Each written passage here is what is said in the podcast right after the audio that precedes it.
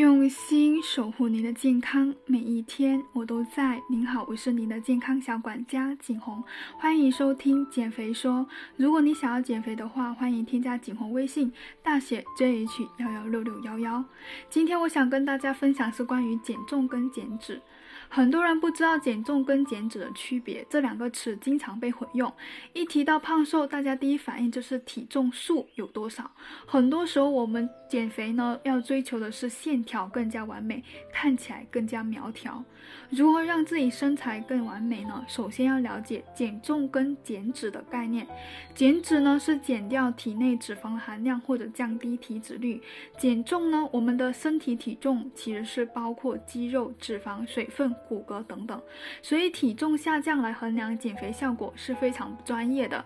减去的重量很可能是包括体内的水分啊、肌肉等等的减少。减轻体重这很容易做到。如果你使用节食、腹泻、脱水、利尿等等方法，可以短期快速的。减轻体重，这个时候呢，体重的减轻主要是因为人体水分的丢失明显，但只要一停止这种减重方法，体重就会随着体液的吸收更快的增加，那么体重就上来了。人体成分呢，包括各组织器官的总成分，其总的重量呢就是体重了。人体成分呢，反映人体的体质状况、体型特征、身材大小和健康的状态。所以，人体成分的均衡是维持健康状态的最基本的条件。又将人体成分分为体脂重和去脂体重两个部分，也是脂肪成分和非脂肪成分。非脂肪成分当然包括了内脏啊、骨骼啊、肌肉啊、水。分啊、矿物质盐啊等等这些成分的重量，我相信如果你家里有体脂秤的话，那你可以看到自己身体数据。同等重量下呢，脂肪的体积要比肌肉大得多。这也就是为什么具有同等身高和体重人，有的人看起来很胖，有的人却很苗条，主要是跟体内的脂肪含量占总体重的比例有关系，也就是体脂率。那男性正常是在百分之十五到百分之二十，女性呢在百分之二十到百分之二十五。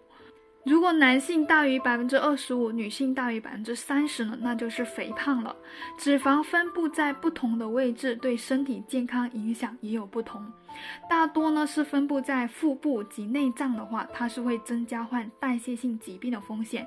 如果分布在皮下脂肪的话，对于慢性病的影响会比较小，但是体型会看起来非常不好看。所以腰围呢也是反映脂肪总量和脂肪分布的综合指标。所以呢，减肥效果不应该仅仅是以体重下降为衡量，更应该是检测身体脂肪含量的变化，还有人体维度的变化。评价一个减肥方式的好坏，最关键指标是看能否最大限度的减少肌身体肌肉的损失。好的减肥方法应该是减少身体的脂肪量，让你的维度变得更小。所以呢，减肥首先要有正确的观念，不是以自身的健康为代价去换取单一的身材指标，而且呢，健康营养的减肥方式才是更加科学的。好了，今天我的分享就到这里，谢谢。